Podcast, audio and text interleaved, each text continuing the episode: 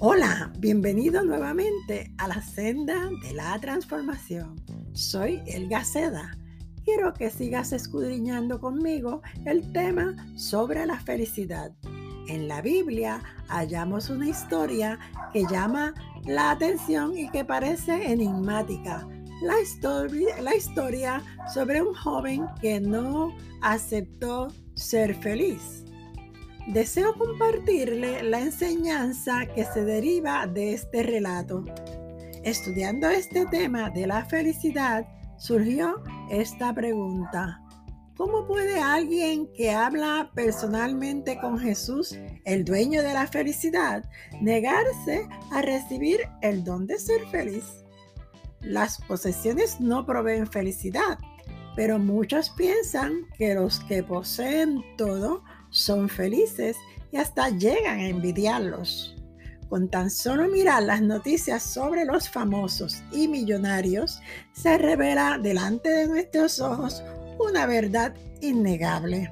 La felicidad no se puede comprar, aunque algunos dirán, el dinero no hace feliz a nadie, pero qué bueno es tenerlo. Pues contrario a la multitud, la verdadera felicidad comienza en poseer menos de lo material, lo cual perece, y más de las riquezas espirituales que hallamos en una vida reconciliada con Dios. Como decimos en muchas circunstancias de la vida, menos es más.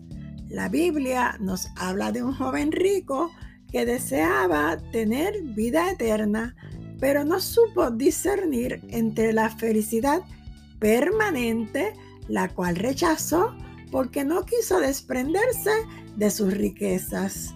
Leamos en la Biblia en Mateo 19, 16 al 22. Entonces vino uno y le dijo, Maestro bueno, ¿qué bien haré para tener la vida eterna? Él le dijo, ¿por qué me llamas bueno? Ninguno hay bueno sino uno, Dios.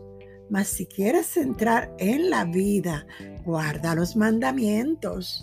Le dijo, ¿cuáles? Y Jesús dijo, no matarás, no adulterarás, no hurtarás, no dirás falso testimonio, honra a tu padre y a tu madre y amarás a tu prójimo como a ti mismo. El joven le dijo, todo esto lo he guardado desde mi juventud. ¿Qué más me falta? Jesús le dijo, si quieres ser perfecto, anda, vende lo que tienes y dalo a los pobres y tendrás tesoro en el cielo. Y ven y sígueme. Oyendo el joven esta palabra, se fue triste porque tenía muchas posesiones. ¿Qué movería a este joven que lo poseía todo a llegar a donde Jesús? Pues mira, a pesar de que lo tenía todo y había observado la ley de Dios durante toda su vida, no se sentía feliz. Parecía que no bastaba ser religioso.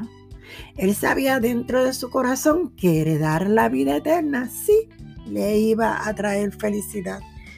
Cuando le pregunta a Jesús, este le enfrenta con su propio problema. Estaba atado a sus riquezas, pero no pudo reconocer que estaba frente al dueño de las riquezas eternas y al dueño de la felicidad. Las circunstancias más difíciles mueven nuestra alma hacia Dios. Muchas de ellas podrían tener sus raíces o ser el resultado de nuestra propia conducta y acciones. El rey David no era un hombre perfecto, pero conocía el secreto para cambiar su circunstancia, dirigirse a Dios. David acude al mejor recurso para erradicar la tristeza. La tristeza es un sentimiento que manifiesta infelicidad o abatimiento, que puede ser a causa del pecado de nuestra conducta o de nuestras acciones. En el Salmo 73, 5, David expresa, ¿a quién tengo yo en los cielos? Fuera de ti, nada deseo en la tierra. Así que conocer el amor de Dios, el que nos tiene Dios, nos ayuda a mantenernos felices. Así que una actitud como la de David de buscar el rostro de Dios y acudir a Él expresa que la felicidad viene del interior humano. Una relación con el Padre como la que tenía David provocó que éste escribiera hermosos salmos de gratitud, confianza y adoración en medio de múltiples y terribles dificultades. En el Salmo 30, 11, David dice, has cambiado mi lamento en baile, desataste mi silicio y me ceñiste de alegría.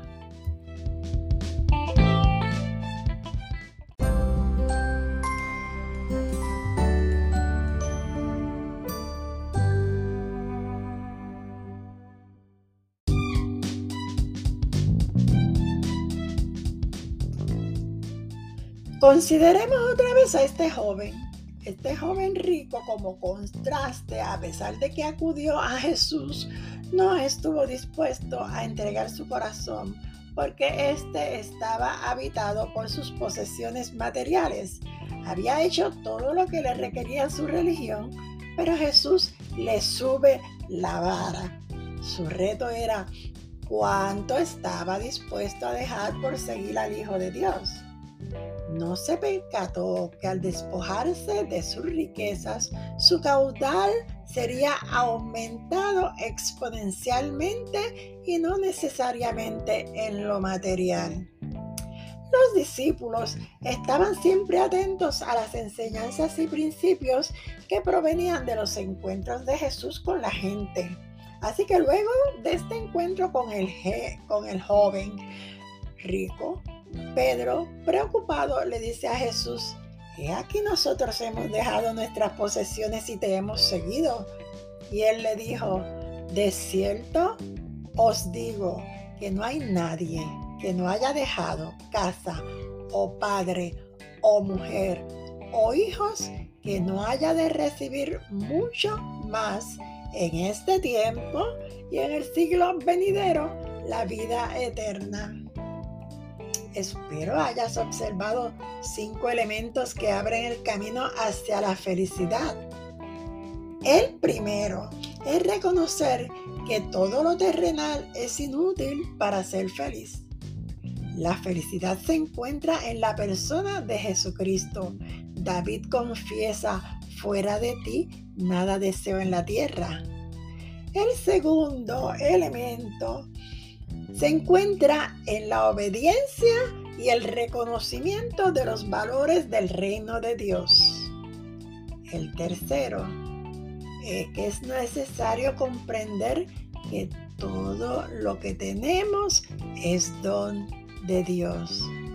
Lo cuarto es que al desprendernos de las cosas que no dan vida, adquieres la verdadera libertad. Y por último, recuerda este dicho, dando es como recibimos. La Biblia no dice que es mejor dar que recibir. Lo que la Biblia dice es, más bienaventurado es dar que recibir. Lo leemos en Hechos 20, 35. Nuestra familia, casa, posesiones, riquezas, salud, oportunidades, nuestro empleo o negocio, todo es un regalo del Padre bueno. Él nos lo da todo para nuestro gozo y contentamiento. Él se place en ello. A menudo pedimos al Señor que nos libre de la pobreza, de aquellas situaciones difíciles que nos quitan el gozo y la paz. La verdad es que muchas veces Dios no las quita ni se resuelve. Dios solo quiere que aprendamos a enfocarnos en Él dentro de nuestra realidad. Si ponemos nuestra mirada en el Señor, nuestra óptica también cambiará. El Señor nos aconsejó sobre ello diciendo, mi yugo es fácil y ligera mi, carga. Eso lo, dijo en Mateo 11:30. Pero ¿qué quiso decir? Jesús habló de un intercambio saludable. Tú te ocupas en lo que te he asignado, que yo llevaré tu carga. Pero hablemos del sufrimiento y la felicidad. El sufrimiento es el motor que desata los momentos más felices de nuestra vida. ¿Puede usted creerlo? Jesucristo conocía el secreto del sufrimiento. El, sufrimiento de Cristo en la cruz desató la operación de milagros y la manifestación victoriosa para su iglesia. La felicidad se inicia en el Hijo de Dios. Tener como ancla segura la promesa de Dios a través de su Hijo. Cuando pases por las aguas, dijo Isaías, yo estaré contigo. Y si por los ríos, no te anegarán. Cuando pases por el fuego, no te quemarás, ni la llama arderá en ti. La felicidad plena se experimenta cuando recibimos el perdón de nuestros pecados y nacemos de nuevo del Espíritu. Tiene la cualidad de ir en aumento cuando conocemos al Señor a través de una relación íntima con Él y su palabra.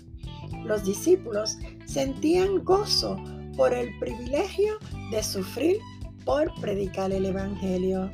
Esteban, mientras era apedreado por los judíos, puestos los ojos en el cielo, pudo contemplar la gloria de Dios y al Hijo del Hombre que estaba a la diestra de Dios, entregando allí su espíritu al Señor.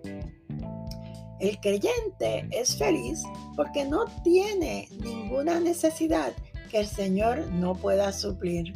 Su felicidad está cimentada sobre el contentamiento.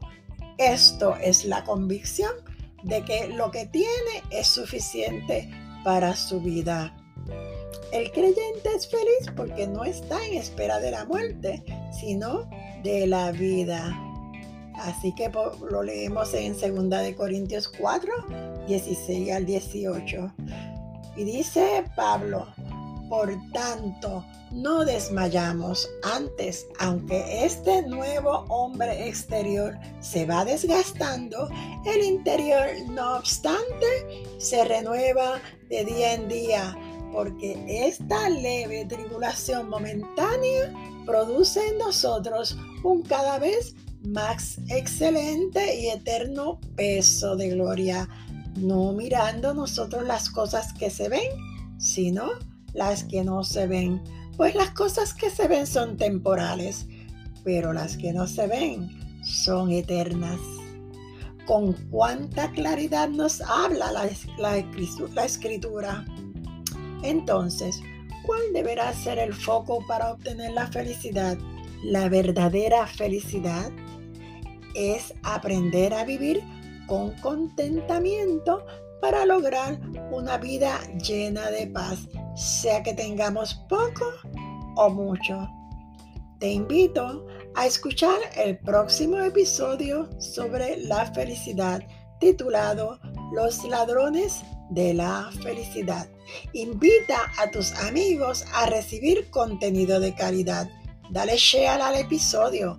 Has escuchado La senda de la transformación, tu podcast favorito.